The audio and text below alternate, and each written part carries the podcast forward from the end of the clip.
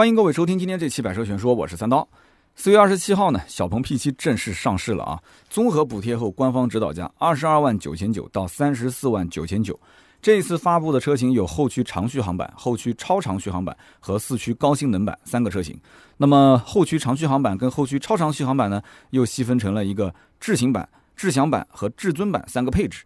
四驱高性能版呢，又细分出了智享版和至尊版两个配置。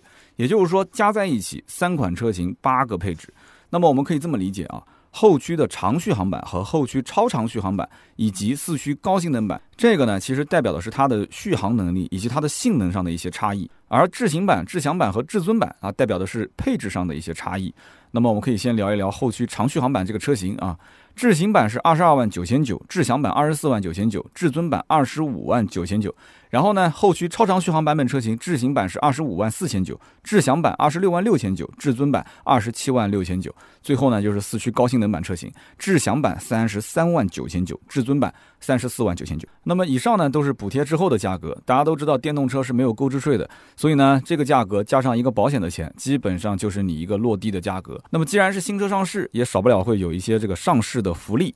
那么已经参与前期小鹏 P7 意向金啊下定的这些朋友们，他们可以获得一个意向金翻倍的活动，那么也同时可以享受七点七折的硬件选装的优惠。那么四月二十七号到四月三十号新增的这种大定客户，那么可以享受一点六万元的购车权益，以及七点七折的硬件选装的一个优惠。那么此外呢，所有购买这个至尊版的客户，那也就是顶配车型了，小鹏官方会提供 Xpilot 三点零软件升级服务。标准价格应该是三点六万块钱。那么，如果客户在支付车款的时候，他是一次性完成终身服务的购买，那么他只需要花两万块钱啊，就可以说三点六万打了一个折嘛，两万块钱就可以买到终身服务。那么，小鹏 P7 的这个价格呢，很明显啊，就是冲着国产的特斯拉 Model 3来的。我们也知道，今年的七月份，国家呢对这个新能源车的补贴要做调整。三十万以上的车型将不再获得国家的补贴。那么这个消息公布没多久，特斯拉就宣布国产的 Model 3标准续航版和长续航版分别上涨四千五百块钱和五千块钱。那么这样一来的话，国产 Model 3调整完之后，价格就变成了标准续航版三十万三千五百五十元，长续航版呢三十四万四千零五十元。那么为什么要这么调整呢？我觉得最大的可能性啊，就是让消费者有一种。哇，特斯拉的车子现在都是三十万以上的价位了，对不对？那么到了七月份之后，电动车很快三十万以上就没有补贴了，所以赶紧趁现在下单去购买吧！啊，有这种感觉。但是其实从我的角度来讲啊，七月份之后，国产的特斯拉 Model 3必然是要调价的。它现在只是给消费者一种，就是赶紧买啊，不要去错过这个后期的没有补贴了，对吧？那么价格可能上涨，那么现在有补贴还是合适的。那么小鹏 P7 选择在这个时间点来上市，我们也可以看到它的价位基本上都在三十万以下。那么它这样一个定价，其实就是用来提前啊去狙击特斯拉未来的这样的一个价格布局。那么这一次小鹏 P7 啊，它推出的这个车型最大的看点是什么呢？我觉得就是那个后驱超长续航版的车型，这个价格区间是在二十五万四千九到二十七万六千九。你单纯从价格区间上来看。小鹏 P7 相对于国产的 Model 3长续航版，它是有着相当的优势的。我们刚刚前面讲长续航版，它现在价位是多少？三十四万四千零五。那么现在小鹏 P7 的价格是多少？二十五到二十七万。你想一想，中间差了多少钱？那么定价在三十万以内的这个小鹏 P7，它也不用担心。那么现在的这个补贴问题，以及七月份之后的这个补贴的问题，对不对？所以短期之内，小鹏 P7 要是没有新产品去上市的话，它的价格会一直相对比较稳定。那么除了价格之外呢？一开始我看到这个小鹏 P7 的车型命名的时候，哎呀，我忍不住就坏坏的笑了一下。为什么呢？因为这个特斯拉的国产 Model 3啊，它之前发布的是长续航版，对不对？那么小鹏 P7 呢，这个发布会啊，明显是给这个车子啊定了一个压着特斯拉的车型的命名。那么你叫长续航，我就叫超长续航，对不对？但是这个命名我觉得也没什么水分，为什么呢？因为国产的这个 Model 3长续航版，它的国标续航是六百八十八公里。而小鹏的这个 P7 呢，它的后驱超长续航版续航里程可以达到七百零六公里，可以说这是目前国内啊所有的电动车当中续航里程最长的一款车型。虽然说只是超了特斯拉十八公里，但是我个人觉得它叫超长续航版也没有什么问题啊，也算是略胜一筹。那么小鹏 P7 上市之前，很多朋友也是在咨询这款车到底能不能入手，其中呢也有不少人对比国产的这个特斯拉的 Model 3，特别是 Model 3的这个长续航版刚刚上市的时候，有一些我身边的熟人啊，差一点就下了订单。那么我看到周围的这些朋友们关注度这么高，我还拍了一期抖音的这个小视频，我也是讲解了我对于这个国产特斯拉的长续航版的一些看法啊。没想到当时的这个视频也是火了一把啊，当时播放量一百一十多万，点赞两万多，评论三千多。前不久呢，在我的节目当中，我也是详细讲解了我对于国产的特斯拉的 Model 3这款车我的看法，同时也是提到了关于小鹏 P7 这款车。那么小鹏 P7 到底是个怎么样的车型呢？这一款官方定位是超长续航智能轿跑的这么一个车型，到底适不适合入手？我觉得最关键的是什么？就是你应该要理解这其中的三个卖点是什么。那么首先就是超长续航啊，这个大家都清楚。第二个呢是智能配置，第三个呢就是它的轿跑风格。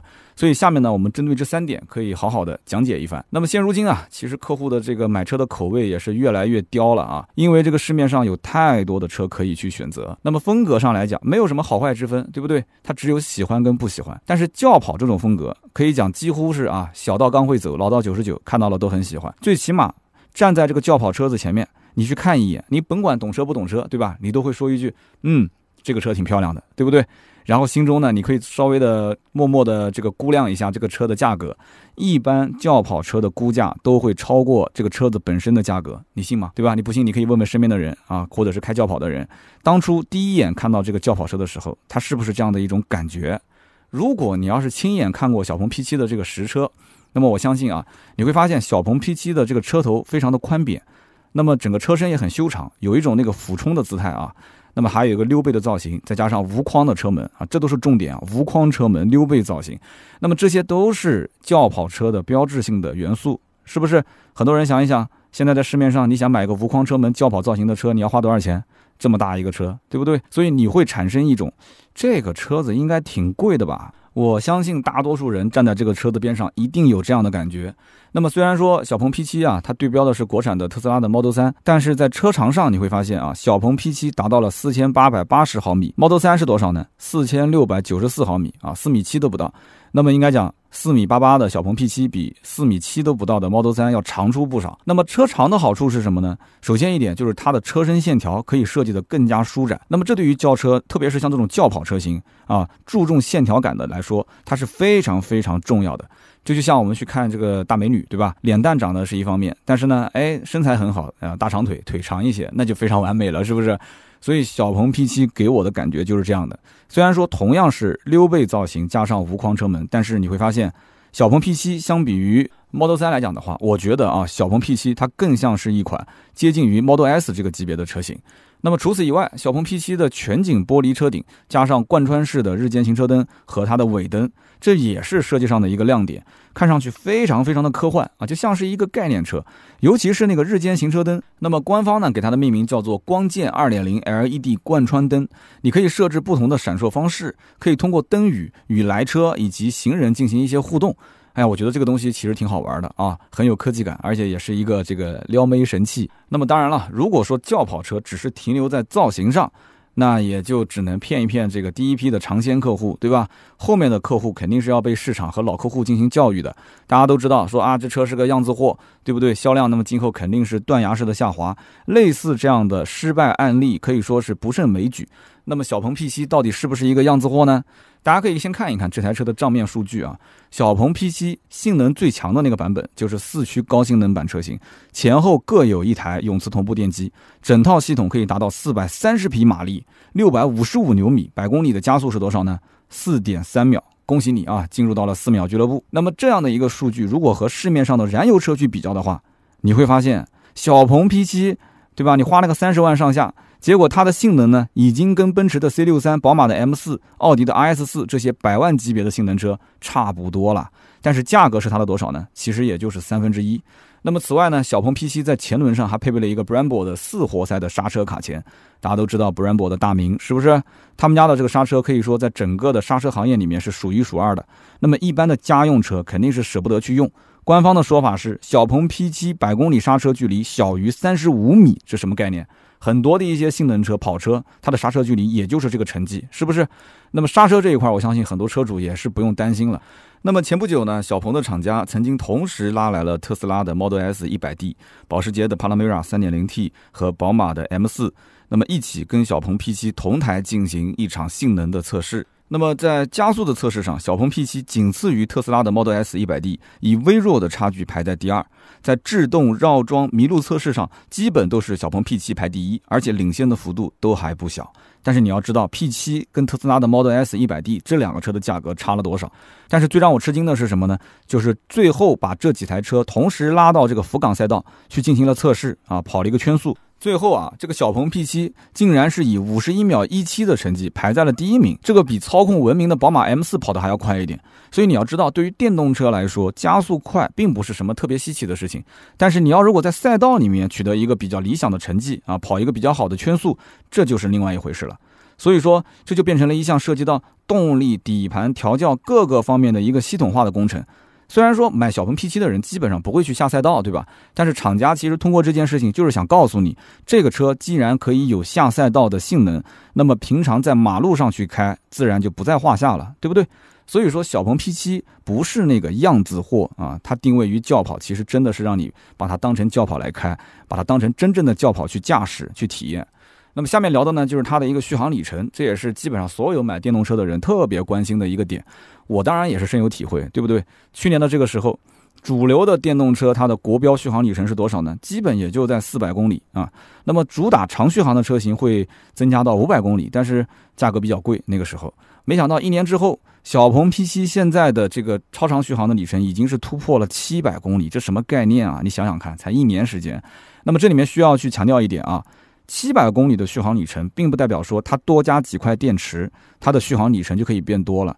这个里面它要去平衡很多方面的一些细节，从安全到操控，从电耗到衰减，你想想看，是不是一个很复杂的工程？所以说，随着这个电动车啊保有量越来越大，电芯的能量密度越来越高，成本呢也是自然降的是越来越低了。这对于整个的新能源车产业以及购车的用户来讲，都是利好的消息。但是呢，谁能在每一轮的这个成本降低的过程当中，拿出一个更加优秀的产品给到客户？率先啊去抢占市场，这就是每一个品牌必须要思考的问题点，对不对？所以我敢说啊，小鹏 P7 这款车一定是无数的工程师没日没夜加班加点，就是为了在国产的特斯拉 Model 3长续航版上市之后，短时间内必须要去上自己家的这款新车型，因为只有在这个关键的时刻，老百姓才会把这个视线的焦点去聚焦在电动车长续航的这个焦点之上。所以说，在现在这个阶段，如果小鹏 P7 和特斯拉的 Model 3都被老百姓贴上了哦长续航啊超长续航，就今后你只要提到长续航这个词，你都会想到这两款车，所以这就无疑领先了其他对手一大步啊！你想一想是不是？所以我说啊，这一次的亮点真的就是这个小鹏 P7 后驱超长续航版的车型，那么它的这个国标的续航里程可以达到七百零六公里。熟悉电动车的朋友们应该知道。七百零六公里的续航，这是一个非常夸张的一个数据啊！在目前国内的量产电动车当中，这就是最长的续航版本了。那么国标续航七百零六公里，代表着什么呢？也就是说，你日常在用车过程中，抛开这些天气、路况、空调啊等等这些因素，你平时怎么开？我觉得至少也能开到六百公里以上。你想一想，你正常燃油车加满一箱油。你一共能开多少公里啊？那么能做到这个超长续航的原因，主要我觉得有两点。第一点啊，小鹏 P7 采用的是宁德时代最新的 NCM 八幺幺方形电芯，要是论这个电芯的能量密度，就是目前的顶级水平。在这个基础之上，小鹏 P7 又将电机、电控和减速器高度集成，组成了一套高性能的三合一的电驱系统。那么这么做的好处有很多啊，首先就是它的重量更轻，结构更加的紧凑，效率更高。可靠性也变得更强了，所以整套电驱系统的体积只有十八点六升，它可以达到大于百分之八十五点五的 NEDC 的效率。除此之外呢，小鹏 P7 还配备了博世的 iBooster 智能刹车控制系统，可以实现啊接近于百分之百的制动能量的回收率。放在日常的驾驶环境里面，有百分之三十的续航是可以通过回收这个能量来达成的。那么第二个原因是什么呢？就是小鹏 P7 有着零点二三六的超低分组系数。可能很多人对这个数据啊没有什么直观的概念。那么我这么说吧，小鹏 P7 的这个风阻系数啊，比特斯拉的 Model S 还要再低一些。一般情况下，分组系数每降低零点零一，续航里程就会增加几公里。所有的电动车都会在这个分组系数上面去下狠功夫，但是每一家其实在分组系数的最终的设定方面还是会有很大的差别，所以大家可以去相应的对比一下啊。那么除了它的这个六倍造型，小鹏汽车其实还有很多细节也是在降低它的分组系数，比方说半隐藏式雨刮、低风阻的轮毂盖、低风阻的外后视镜、隐藏式的电动把手以及主动式的前格栅，还有车身底部平整化等等低风阻的设计。那么为的就是保证它的续航里程可以再增加一些。那么我们可以再来说一说它的另外一方面的事情，就包括它的充电，这也是买电动车的人特别特别关注的。就以我们刚刚说的小鹏 P7 后驱超长续航版的车型为例，采用一百二十千瓦的直流快充的话，最快啊三十一分钟就可以把电量从百分之三十充到百分之八十。那么我们经常跑长途的时候啊，发现没有电了，找一个公用的充电桩。我们如果用过电动车的人都知道啊，在外面的快充的充电桩上面，前期的充电的速度会非常非常的快啊，这个百分之三十到百分之八十的充电，三十一分钟，其实你前面绝大多数的这个电量都是在非常短的时间内就可以充满的。那么我看了一个数据啊，它其实充电十分钟就可以补充一百二十三公里的续航。你想想看，十分钟非常快，对不对？稍微休息一下，这个续航里程就增加了一百二十三公里，还是非常方便的啊。那么小鹏的官方呢，还特地在各大城市和城际之间的充电站做过充电的兼容性测试，最后得出的兼容性是超过了百分之九十九，也就是说，在外面几乎见到充电桩它就可以用。我相信啊，我们其实平时不管是逛商场啊，还是去景点，或者是在小区周边，都会看到非常多的充电桩。那么电动车有一个说法叫做“只要规划好，全国各地随便跑”啊，所以这个充电桩它基本上百分之九十九都是兼容的，这非常非常的棒。所以呢，我觉得这个后驱超长续航版的小鹏 P3 啊，几乎就可以摆脱里程焦虑症了啊。咱们如果抛开充电不谈啊，实际使用它跟燃油车几乎没有什么差异。即使是全车系里面续航最短的版本啊，四驱高性能版本，它也有着五百五十二公里的国标续航。大家其实可以拿着这个标准和同级别的其他车型做一个对比啊，这样的一个国标续航的里程，在电动车当中也是比较领先的。那么我就想到另外一个问题，就是玩电动车还是开电动车？大家想一想，其实我作为一名电动车车主而言，我更倾向于是玩电动车啊。玩这个词，为什么呢？因为电动车的车机系统一直会通过 OTA 进行空中升级，而原车标配的这些配置其实本身就很丰富，你也不怕没得玩，就怕你没有时间玩，对不对？那么电动车本身的职责，它当然肯定是一个交通工具了，所以主动安全的配置肯定也不能少。你像这个 L2 级别的辅助驾驶，对吧？那么这个很多车上都是要配备的。那么小鹏 P7 它配备了一些什么呢？它在原有的基础上又做了哪些升级呢？没有一点拿得出手的东西，那怎么能配得上七百零六公里的续航呢？对不对？所以说，你可以看至尊版的小鹏 P7 车上搭载了一套名为 XPilot 3.0的自动驾驶辅助系统。目前呢，已经支持自适应巡航、车道居中辅助、自适应弯道巡航、自动变道辅助和超级自动泊车等等这些辅助功能啊。那么论功能来讲的话，它其实已经超越了 L2 级别的一个驾驶辅助。那么这套系统是小鹏自主研发的，并且支持 OTA 的升级。那么目前啊，世界上有这个自主研发并且量产升级的汽车品牌，只有特斯拉和小鹏这两家。XPilot 3.0到底有多厉害呢？我先举两个场景化的例子给大家听一听。我现在用的这个电动车是 L 二级别的一个驾驶辅助系统。那么我在高速公路行驶的时候，我经常会开启这个辅助系统。但是 L 二级别的驾驶辅助还是有需要很多让人为操作的地方。你比方说，前面的车速实在是太慢了，旁边呢又没有车。我呢，就可能需要去接管车辆，然后手动变道去超车，然后再手动回到原来的车道，再次去激活这个辅助的驾驶系统。那么这样一来的话呢，体验就不是特别的好，对吧？但是小鹏 P7 的这个 XPilot 3.0，它就有自动变道辅助，它不需要人为去操作，你只要打一下转向灯，那车辆就可以自动帮我们去变道，然后再帮我们去变回来。还有，就像我们的小区的停车场，经常需要我去找这个临时车位。有的时候呢，这个临停的车位啊，空间又比较小，像我夫人这种又不太熟练的女司机，她根本就无法下手，是不是？有好几次呢，她还把我从楼上喊下来，说我帮她去停车。我帮她停完车之后，我还要从那个车上那个门缝里面挤出来，就很不方便。那么小鹏 P7 X Pilot 3.0超级自动泊车辅助功能，它就可以解决这个问题。使用起来非常简单，你开启这个功能之后，车辆自动会去寻找并且判断车位。那么更厉害的就是开始泊车之后。它还会自动控制方向盘、油门、刹车，也就是说，我的夫人只要坐在车子里面，什么都不用做，车子就会自动帮我去停好，对不对？他就不会再来找我了。他身材比我娇小，他下车门肯定也比我方便，是不是？那么未来的这个 Xpilot 3.0还将通过 OTA 的升级，实现高速自主导航驾驶、自动驾驶模拟显示、停车场记忆泊车等等各种高级的功能，甚至啊，直接可以升级到 Xpilot 4.0的版本。所以我相信升级以后。车主就不会再感觉到说，哎呀，我这车子这么多年一直没换车，续航里程将来肯定会变得越来越多嘛，对吧？他其实今后通过升级会发现自己就像换了一辆新车，至少是从低配换到了高配，那种幸福感，那不是传统燃油车的车主能够比拟的啊，他感受不到。当然了，我觉得这个 Xpilot 3.0另外的亮点在于什么呢？它完全是基于国内的路况来进行设计的。啊，就是说，它在本土化方面要比特斯拉的自动驾驶会更有优势。它了解中国人、中国的道路，毕竟啊，中国的道路状况以及中国的参与交通的这些，不管是行人、电动车还是汽车，应该讲。是要比美国复杂很多的。那么，比方说我们经常会遇到的一些情况，呃，道路施工啊，或者是有车辆加塞啊，或者是横穿马路啊这种情况，对吧？很常见的，是不是？那么，Xpilot 3.0就能很好的针对这些情况来进行判断。那么除此之外啊，小鹏 P7 也是目前唯一一款市面上搭载英伟达 Drive Xavier 芯片的这个量产车型。这是英伟达目前最强的系统级的自动驾驶芯片。理论上讲，它是支持 L4 级别的驾驶辅助。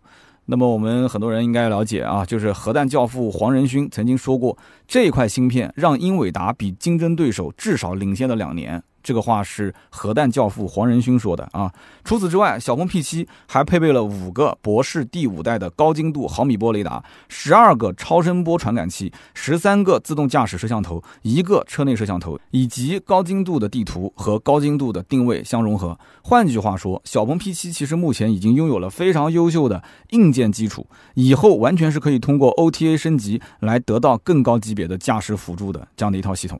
所以，个人认为小鹏 P7 的自动驾驶是很领先的，尤其是高度的本土化这一点，我是比较看好。那么，具备了很大的一些优势。那么，我们现在其实从智能驾驶慢慢的过渡到自动驾驶，这是一个大的趋势。无论从软件还是从硬件层面上来讲，可以说小鹏 P7 啊，它的身上可以看到有更大的可能性。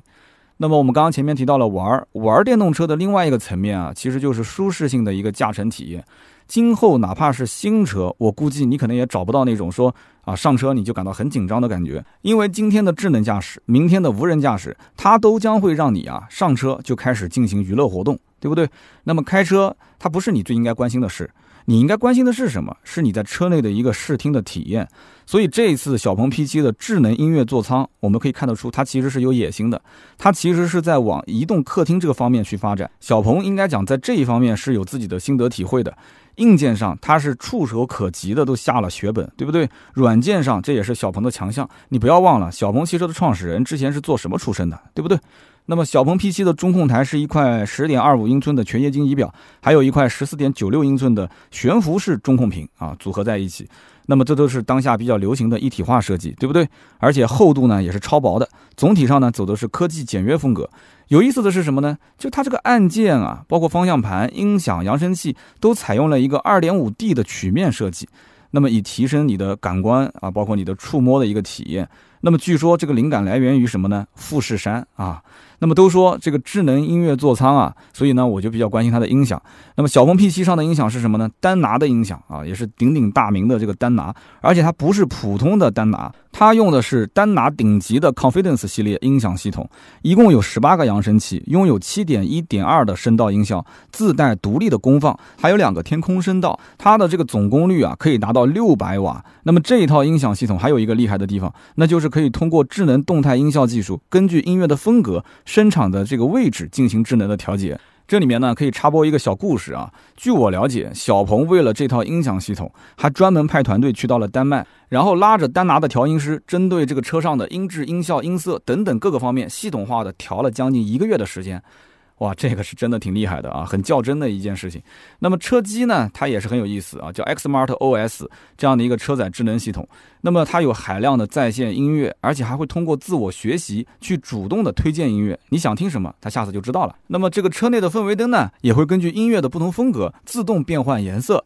进一步的提升了听音乐的一种氛围感啊！大家都知道，开车的时候要有氛围感，要有仪式感，对不对？那么在开车的过程当中呢，有的时候噪音特别大，也比较去影响我们在听这个音乐的感受。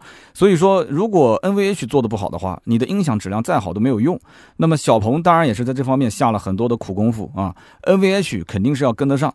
在之前和特斯拉的 Model S。保时捷的 Panamera，包括宝马的 M4 的测试当中，小鹏不仅仅是测了一下性能，同时也测了 NVH。在怠速静止的时候，小鹏 P7 的噪声是四十一点七分贝。我看过小鹏 P7 之前的很早的一个测试，当时得的成绩比这个还要好啊，只有三十三分贝。那么在一百二十公里每小时的一个时速之下，它的车内的噪音是六十四点一分贝，可以说是刚刚我们说的这几款车型当中排名第一名。那么这个成绩和市面上的豪华品牌中大型轿车基本上不相上下，所以可见小鹏 P7 其实在 NVH 的设计上面也是花了不少的功夫。那么这里面。呃，最大一部分你看不见的东西，就是在用料方面啊，隔音用料的材质各个方面是要花血本的。那么，总之，智能音乐座舱对于我这种喜欢一边开车一边听听歌的这种人，还是有很强的杀伤力的啊。我觉得这也是小鹏 P7 的一大亮点。那么聊了这么多啊，可能有听友想说，小鹏 P7 有这么多的车型版本可以选择，那能不能你给我推荐一个这个版本呢？其实很简单啊，我觉得日常家用的话。啊，你不怎么跑长途，我觉得后驱长续航就已经是足够了。那么你要如果有跑长途的需求，那你肯定是首选后驱超长续航版的车型。而如果说你要是非常在意性能，你说我买电动车就是看它性能，那你就选择四驱高性能版的车型。在这个基础上，你再根据你实际的预算啊，说白了就是兜里面的钱，以及你对于配置的那些需求，那么就是说这个配置我一定要啊，我买它就是冲这个配置的。你根据这个来，你去选择是智行版、智享版还是至尊版。最后呢，根据你的个人喜好，还可以进一步的个性化的选装。那么我个人最喜欢的还是小鹏 P7 的这种后驱超长续航版的车型，对吧？七百多公里的超长续航，跟我现在这个车四百公里比，那真的是我觉得两个时代的产物了，是吧？所以呢，我作为电动车主来讲，日常出行啊，把它当成一个交通工具，那肯定是比我天天开燃油车。要很省心了，因为这个又省心又省钱，但是我也很担心这个续航能力，对吧？所以七百零六公里的续航对于我来讲真的是很有吸引力。试想一下，当你的朋友上了你的车，他问你说：“哎，你为什么要买一台电动爹啊？对吧？”很多人不是说叫电动爹嘛？那我可以告诉他，我这台电动爹续航七百零六公里，那你的燃油版这个车，你的油箱加满能开多少公里呢？是不是？那么对于电动车的选购呢，我还是最终啊要提醒大家一下，要理性。为什么呢？因为你可以当成交通工具来买，你也可以当成玩具来买。那么即使小鹏 P7 有着七百零六公里的这个超长的续航里程，已经超了很多的竞争对手了，但是高速巡航时候的这个高电耗，冬季开暖风时候的这个续航的衰减。那都是不可以避免的，这是所有的电动车都会遇到的问题。因此呢，你如果平时单程三百公里到四百公里的这样的一个行驶需求，而且你的家里面是有这个私人的充电桩的啊，你有固定车位、私家车位，那可以装充电桩。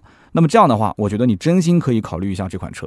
那么经常如果跑长途，而且又是处于这个气温相对比较低的这个地区的用户，那我觉得你要根据你的自己实际情况来进行选购。